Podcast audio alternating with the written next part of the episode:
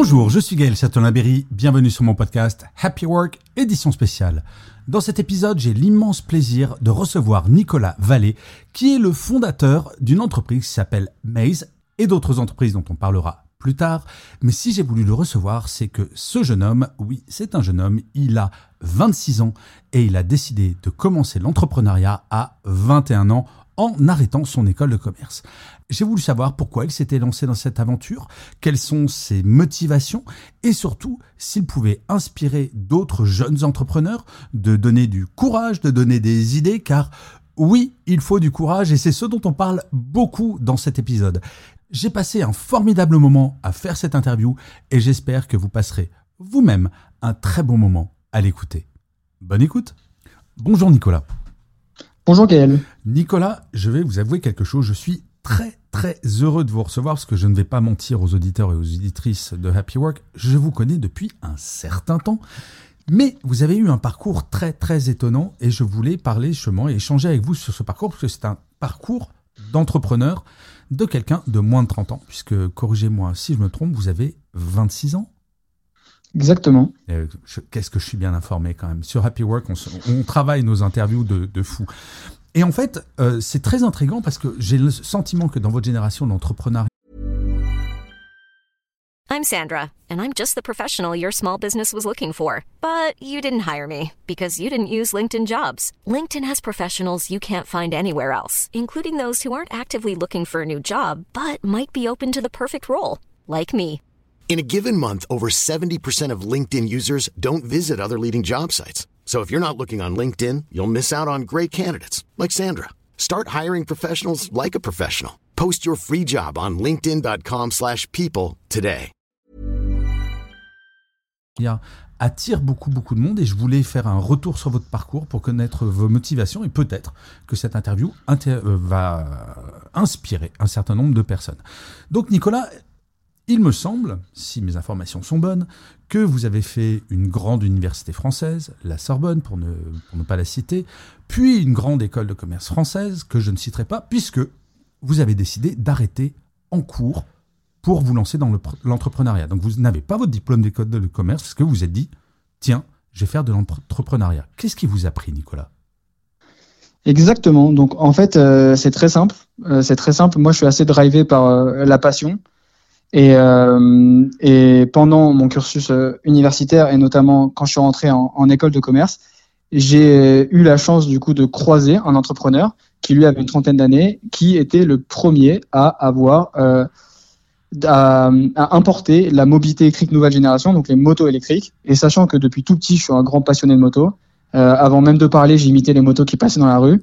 Donc je pense que c'est vraiment ancré euh, dans mon ADN. Vous êtes né avec une moto dans la tête, en fait.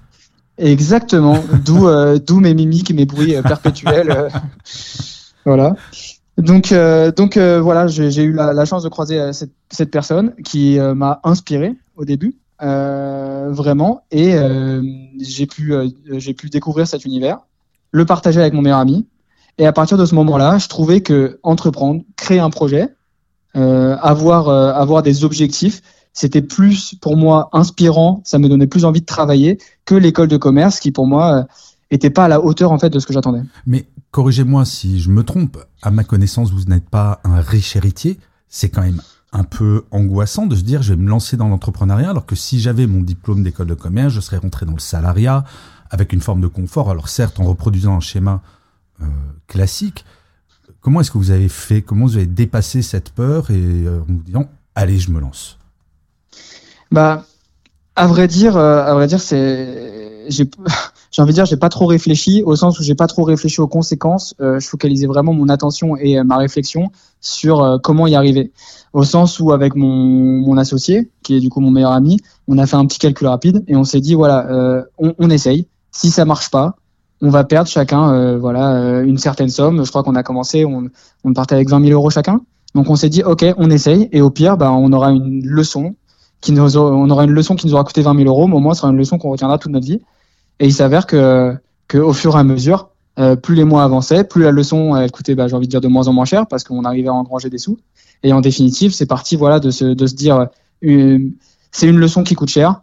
à euh, bah, du coup on a réussi à créer quelque chose euh, et on en vit. Enfin, quelque chose qui était quand même très impressionnant, c'est que vous êtes allé faire toc toc toc chez les banques aussi.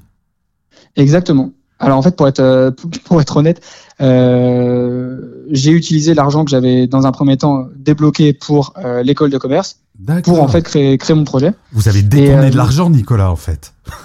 exactement, exactement. je suis quelque part un peu Marco Mouli, je dois tout avouer. donc j'ai détourné l'argent de mon prêt étudiant pour faire mon projet professionnel et il s'avère que mon prêt étudiant ne suffisait pas et du coup bah, j'en ai fait un deuxième. Donc je suis un double détourneur de fonds. Et euh, ça m'a permis de financer entièrement mon projet et à moindre coût. Donc, euh, et ça, c'était il y a combien de temps euh, bah, J'avais 20 ans à l'époque, 21 ans. Donc c'était il y a 5 ans. Donc est-ce que vous pourriez nous expliquer rapidement votre premier business donc qui s'appelle Maze M A Z E. Alors, je suis obligé de faire une petite page de pub tout de même. Si jamais vous cherchez un scooter électrique, que vous êtes sur Paris, tapez Maze, M-A-Z-E, c'est, euh, vous allez voir. Non, mais c'est vrai que vous êtes rafraîchissant. C'est vrai que c'est très agréable de débarquer dans votre magasin. C'est, vous avez des chouettes produits et en plus vous êtes sympa. Donc j'ai envie de dire, n'hésitez pas. Je ferme la, eh ben, la, page de pub. Eh ben Gaël, vous êtes un très bon annonceur. Hein. si j'ai un autre euh, podcast euh, ou une autre interview, je vous prendrai pour faire l'annonce. Euh, bah, en fait, oui, c'est très simple. Nous, on a créé un, un business. On est parti du, du, du postulat qu'aujourd'hui la mobilité, elle allait changer. Et vu qu'on est des grands fans de moto, on s'est dit c'est quoi le futur en fait de la moto? Et le futur de la moto pour nous dans les grandes villes, dans les métropoles, c'était la moto électrique. Ce qui n'existait pas il y a 10 ans, euh, ce qui a commencé à exister après 5 ans. Donc c'est pour ça qu'en fait on était, on était parmi les vrais premiers magasins euh, en France à proposer de la moto électrique. Donc tout simplement aujourd'hui, bah on a on a commencé, on avait une petite concession avec du coup Alexis mon, mon associé, euh, on vendait, on réparait et on customisait, c'est-à-dire on personnalisait les véhicules électriques, les motos électriques, les scooters électriques euh, pour euh, du coup les Parisiens et euh, j'ai envie de dire aussi les banlieusards, la petite couronne, grande couronne, parce que c'est une mobilité qui s'avère être en fait très très focus sur les grandes villes, les métropoles et les banlieues. Et aujourd'hui, vous avez plusieurs plusieurs magasins, c'est ça? Exactement. Aujourd'hui à Paris, on a trois magasins. Mhm. Donc comme ça, on peut quadriller toute la zone parisienne et on propose des produits qui sont assez divers mais notre, j'ai envie de dire, notre premier métier avant d'être euh, concessionnaire, avant d'être réparateur, d'être mécanicien, ainsi de suite, c'est d'être curateur, si je puis dire. C'est que notre vrai business, notre vrai métier, Alexis et moi, c'est de trouver les produits les plus pertinents euh, pour vendre à nos clients. C'est-à-dire qu'aujourd'hui, le marché, il est gigantesque. Il y a énormément de produits, il y a énormément de propositions, mais la plupart ne correspondent pas aux utilisations, j'ai envie de dire, euh, euh, euh, françaises, européennes et aussi surtout de nos métropoles. Donc, donc on, on, choisit que des produits qu'on serait prêt à acheter, qu'on serait mmh. prêt à utiliser au quotidien. c'est votre expertise que vous mettez en avant et que vous vendez. Exactement. Exactement. avant de, avant de parler de, de, vos futurs projets, parce que vous allez, vous êtes en train de devenir ce qu'on appelle un serial entrepreneur, euh, quelles ont été les, les principales difficultés dans ce projet pour vous personnellement ou professionnellement d'ailleurs euh, c'est vrai que bah, c'est vrai que c'est une, très bonne question que vous me posez là. Euh, je pense qu'il y a deux il y a deux pans, si je puis dire, qui sont euh, assez difficiles en tant qu'entrepreneur, surtout quand on est jeune. C'est que on a commencé, on avait 21 euh, ans, donc sur le plan personnel, déjà il faut sacrifier beaucoup de choses, beaucoup de la vie, j'ai envie de dire étudiante. Euh, moi, je travaillais du coup de 8h à 20h, 7 jours sur 7, alors que mes amis étaient en grande école, en université, à faire la fête, à boire des coups.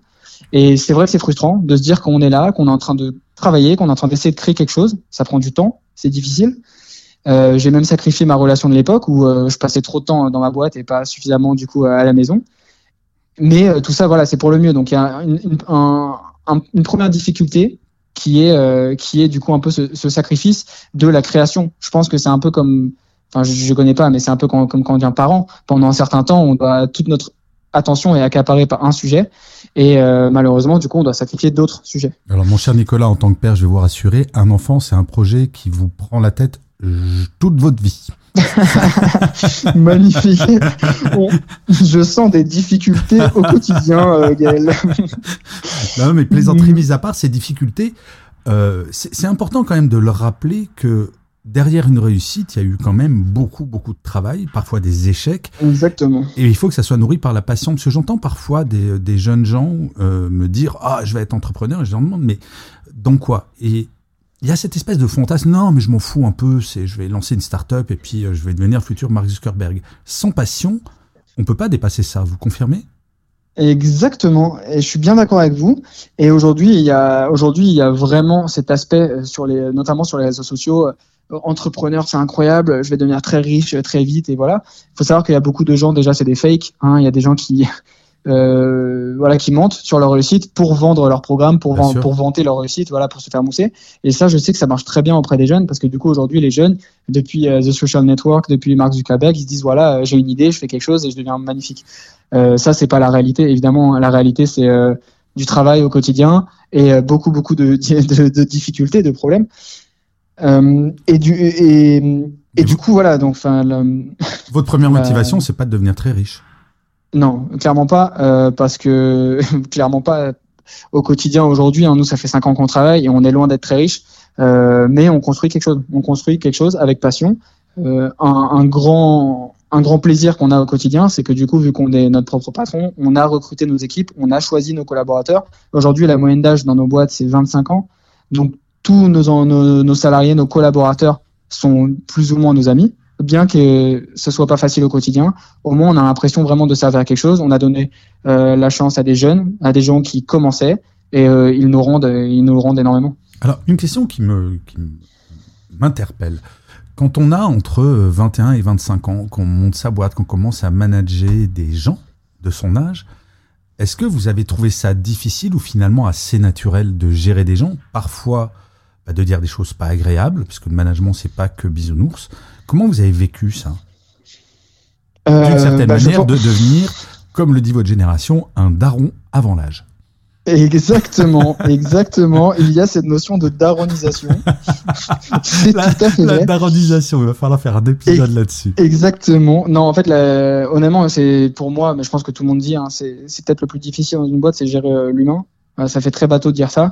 Euh, J'ai énormément d'exemples, mais aujourd'hui, il faut réussir à, à, jouer avec ses cartes. Donc, quand on recrute quelqu'un, euh, c'est j'ai envie de dire pour le meilleur et pour le pire, au sens où il faut les former. Il faut aussi euh, leur apprendre euh, énormément de choses, pas forcément professionnellement, mais aussi personnellement. Et ça, c'est un truc que je savais pas du tout. Mais voilà, j'ai recruté des jeunes, j'ai même recruté des gens qui, qui, par exemple, des, des, immigrés qui voilà, qu'on a on passé par des associations, des choses comme ça, des gens qui n'avaient pas forcément euh, des parents, qui étaient en foyer, des choses comme ça, et en fait on fait pas simplement, euh, on leur apprend pas simplement à réparer des motos ou à vendre des accessoires, mais on leur apprend aussi à s'exprimer, à parler de manière efficace, à attirer l'attention, euh, à avoir, j'ai envie de dire même une hygiène qui est décente et des choses comme ça en fait. Et c'est ça qui est très dur, c'est qu'il faut gérer l'humain dans son ensemble professionnellement, personnellement, et aussi quand il commence à avoir des difficultés. Parce que gérer les difficultés avec des collaborateurs, c'est vraiment compliqué, surtout quand le mec il a ton âge. Et en gros, c'est vous, en 5 ans d'expérience en tant qu'entrepreneur, vous avez pris 10 ans de maturité, quoi. Ouais, je pense, honnêtement, je pense même plus. C'est vrai. ah, vous êtes un super daron alors maintenant. Je, euh, je, suis, je suis super daronisé parce que honnêtement, voilà, aujourd'hui dans, dans, notre entreprise, on est 7, donc c'est pas gigantesque. Euh, au cours euh, de, de, la vie de notre entreprise, on a dû recruter euh, une vingtaine de personnes. Hmm. Euh, donc on a vu pas mal de choses, on a eu pas mal d'expériences qui sont parfois tellement, très mal terminées parce que actuellement je suis au prud'homme euh, pour des raisons qui sont, je pense, clairement injustifiées, mais c'est il faut vivre avec et c'est des leçons au quotidien, des leçons qui peuvent coûter cher. Mais euh, voilà, ça, en tout cas, c'est des très belles expériences et ça vaut peut-être plus cher qu'une école de commerce, mais en tout cas, j'ai appris énormément. Et est-ce que vous avez eu des doutes et si oui, comment vous les avez gérés? Des doutes, on en a tous les jours. Tous les jours. Honnêtement, euh, honnêtement, euh, ouais. Personnellement, j'ai des doutes tous les jours. Euh, des doutes forcément sur l'entreprise. quel quel cap je dois prendre? Est-ce qu'il faut que je vende ce produit? Est-ce qu'il faut pas que je vende ce produit? Est-ce que je dois recruter une personne en plus, quitte à sacrifier la trésor? Mais aussi des doutes personnels. Est-ce que je suis un bon Est-ce que je suis un bon leader? Est-ce que est-ce que je suis suffisamment euh, sévère avec mes salariés, mes collaborateurs? Est-ce que je suis suffisamment gentil avec mes collaborateurs? Euh, Je dois montrer l'exemple, mais en même temps, il faut que je, faut installer une espèce de hiérarchie sans être, sans être euh, négatif ou euh, supérieur. Donc c'est vraiment compliqué. Donc les doutes, on les a quotidiennement, mais c'est aussi ça entreprendre, c'est aussi ça manager et c'est aussi ça avancer. Alors, si vous avez des doutes, vous savez, je crois qu'il y a un bon podcast qui donne deux, trois conseils, ça s'appelle Happy Work, il me semble. J'en ai entendu parler vaguement, il faudrait que je contacte. Euh, oui, oui, il y a 1300 épisodes de retard, euh, donc euh, vous avez un peu de temps devant vous. Pour, pour revenir sur votre parcours, Nicolas, mm-hmm. Qu'est-ce que vous avez le plus aimé? Alors, ça fait un peu, là, par contre, ça, ça fait un petit peu comme si j'étais en train de faire votre nécro, parce que finalement, vous êtes encore tout jeune, ça fait que 5 ans, mais malgré tout, sur ces cinq années, quelles sont les choses que vous avez le plus appréciées? Euh, c'est pas évident euh, c'est pas évident comme question. Je pense que il y a quelque chose bah il y a déjà euh, la fierté de la fierté de créer. Hmm. au sens où c'est quelque chose qu'on a très rarement au quotidien c'est pas quelque chose qu'on ressent mais parfois je, rentre dans le magasin je vois mon équipe je vois que on a des beaux produits. Hier j'étais avec le directeur d'une grande marque de véhicules il m'a dit c'est le plus beau magasin que j'ai vu vous êtes oh, vraiment super et tout. Et ça, et ça au quotidien, c'est très agréable euh, parce que on, on met tellement d'efforts et de, de, sang et de larmes et de sueur euh, au quotidien que c'est vraiment agréable d'avoir des retours là-dessus. Et après, c'est euh, les rencontres. Moi, j'adore parler avec les clients et je rencontre énormément de gens. je me fais un réseau qui est gigantesque et qui est voilà. Hier, j'étais avec encore hier en plus, hein, j'étais avec un Américain. il m'a montré sa collection de motos. Il m'a dit ah si tu passes au States, on pourra faire de la moto ensemble. J'en ai pris voilà. Et, et ça, c'est ça, ça arrive régulièrement et c'est vraiment vraiment génial. Euh, les rencontres, les rencontres professionnelles et aussi voilà les retours sur notre euh, notre travail. Alors Nicolas, vu que vous m'avez avoué être maintenant totalement daronisé, je vais vous poser une vraie question de daron.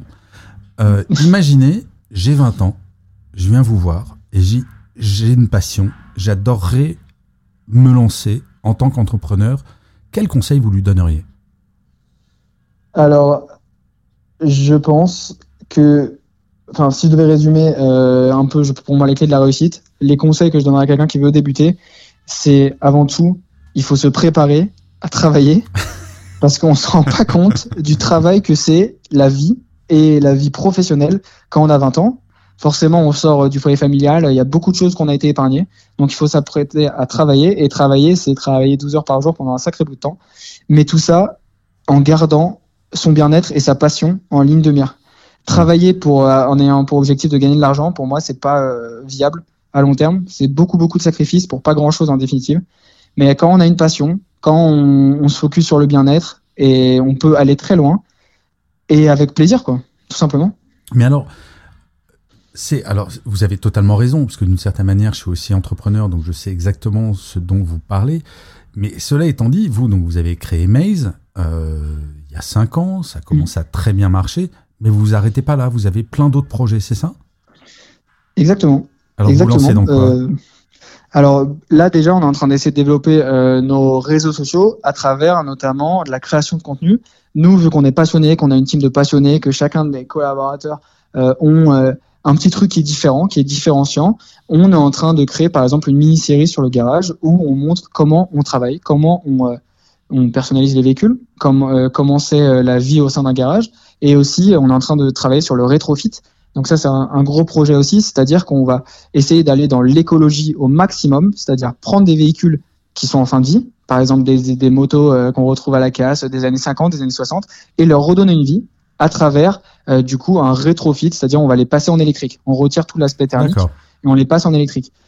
Ça, c'est euh, l'écologie pure, parce que du coup, on fait de la, du recyclage, j'ai envie de dire, en utilisant euh, notamment euh, des composantes électriques qu'on a sur nous, sur nos motos, qui sont euh, en fin de vie également, euh, accidentées et ainsi de suite. Hmm. Donc ça, c'est un, un, ça, c'est deux gros projets, j'ai envie de dire. Euh, le développement euh, de contenu pour un peu informer les gens sur ce que c'est la vie d'entrepreneur à travers notre expérience perso au garage. Le rétrofit, qui est, je pense, l'avenir sur certains sur certains types de véhicules.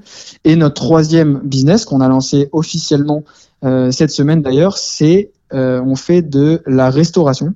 Donc rien à voir avec les motos. On fait de la restauration euh, assez particulière parce qu'on fait de la restauration focus sur de la nourriture saine, protéinée, un peu visée sur le sport. D'accord. C'est un concept qui existe beaucoup dans d'autres pays, notamment aux États-Unis, mais en France c'est assez assez peu connu parce que en fait on se dit on, on, a perdu du mais voilà un hamburger on se dit voilà c'est de la c'est de la malbouffe c'est du fast food et ainsi de suite. Mais il s'agit en vrai ce qu'il y a dans un hamburger c'est pas foncièrement mauvais. Euh, les steaks c'est pas mauvais. Le pain c'est pas mauvais, le fromage c'est pas mauvais, mais c'est tout ce qu'on ajoute, c'est la manière dont c'est traité et ainsi de suite. Bien sûr. Donc nous, dans notre restauration, on va proposer euh, du bœuf 5%, donc beaucoup moins gras mais toujours euh, bon pour la santé, protéiné, du pain qui a été fait euh, maison à la boulangerie, donc qui est pas euh, process, qui est pas sucré, et par exemple du fromage euh, qui est, euh, on a réussi à retirer la matière grasse du fromage. On a réussi à retirer aussi le lactose pour les intolérants et on a fait du coup du ça reste un fromage, ça a du goût de fromage mais on a la protéine, tout ce qui est bon pour la santé sans forcément avoir le lactose, les matières grasses et ainsi de suite. Donc là, vous repartez pour un tour pour, euh, sur un lancement d'entreprise. Exactement. Bon. On mettra le lien. Et avec plaisir. c'est ce que je vois. On mettra le lien aussi vers cette activité dans le descriptif du, du podcast. Et bah Alors, c'est génial. Nicolas, on arrive à la fin de cette interview. C'est fou comme le temps passe vite quand on parle avec un. Jones, comme on dit. Euh. J'espère que vous avez bien travaillé parce que les invités de Happy Work n'ont qu'une seule mission à préparer, le- la citation ou le mantra qui leur plaît le plus, qui est à eux. Est-ce que vous avez bien travaillé, Nicolas? Tout à fait. J'ai pas été très studieux à l'école, mais pour vous, je l'ai été. Donc j'ai préparé une citation qui est une citation de mon arrière-grand-mère, qui a grandi dans la, pauvreté et qui nous a transmis des valeurs assez fortes du travail. Euh, donc c'était aux États-Unis, donc je vais vous la lire en anglais et après je vais essayer de vous la traduire et notamment avec mon magnifique accent. Mais euh, donc c'est You are better than your circumstances. The only way to improve them is hard work and dedication. Autrement dit, vous êtes meilleur que votre situation. La seule manière de l'améliorer, c'est de travailler dur et d'être déterminé. Donc je pense que c'est deux mots qui sont, euh, qui, enfin, deux, une, une phrase qui est très, très importante pour moi, c'est que dans la vie, il faut se donner les moyens de ses ambitions en travaillant dur et en étant déterminé au quotidien. bah, En tout cas, c'est c'est pas étonnant que vous ayez choisi cette phrase, que ça ressemble à peu près à tout ce que vous nous avez dit pendant, euh, pendant toute cette interview. Donc Nicolas, je vous remercie mille fois de m'avoir accordé ce temps. C'était absolument passionnant. J'espère que ça va inspirer plein, plein, plein, plein de gens. Euh, bien entendu, je ne conseille pas à tout le monde d'arrêter ses études pour se lancer comme ça. C'est un exemple. Mais plaisanterie, plaisanterie mise à part, c'est très inspirant. Je vous remercie mille fois. Je mettrai les liens vers vos différentes entreprises euh, dans le descriptif de Happy Work, y compris un génial. lien vers votre profil LinkedIn, parce que vous faites des super posts LinkedIn sur l'entrepreneuriat. Euh, voilà, j'ai été inspiré par quelqu'un que je connais ben, super. légèrement. Bah, c'est vraiment bien, c'est très très chouette. Donc Nicolas, il me reste plus qu'à finir cet épisode comme je finis chaque épisode de Happy Work en vous disant à très bientôt et surtout, prenez soin de vous. Au revoir Nicolas. Merci Gaël. Au revoir.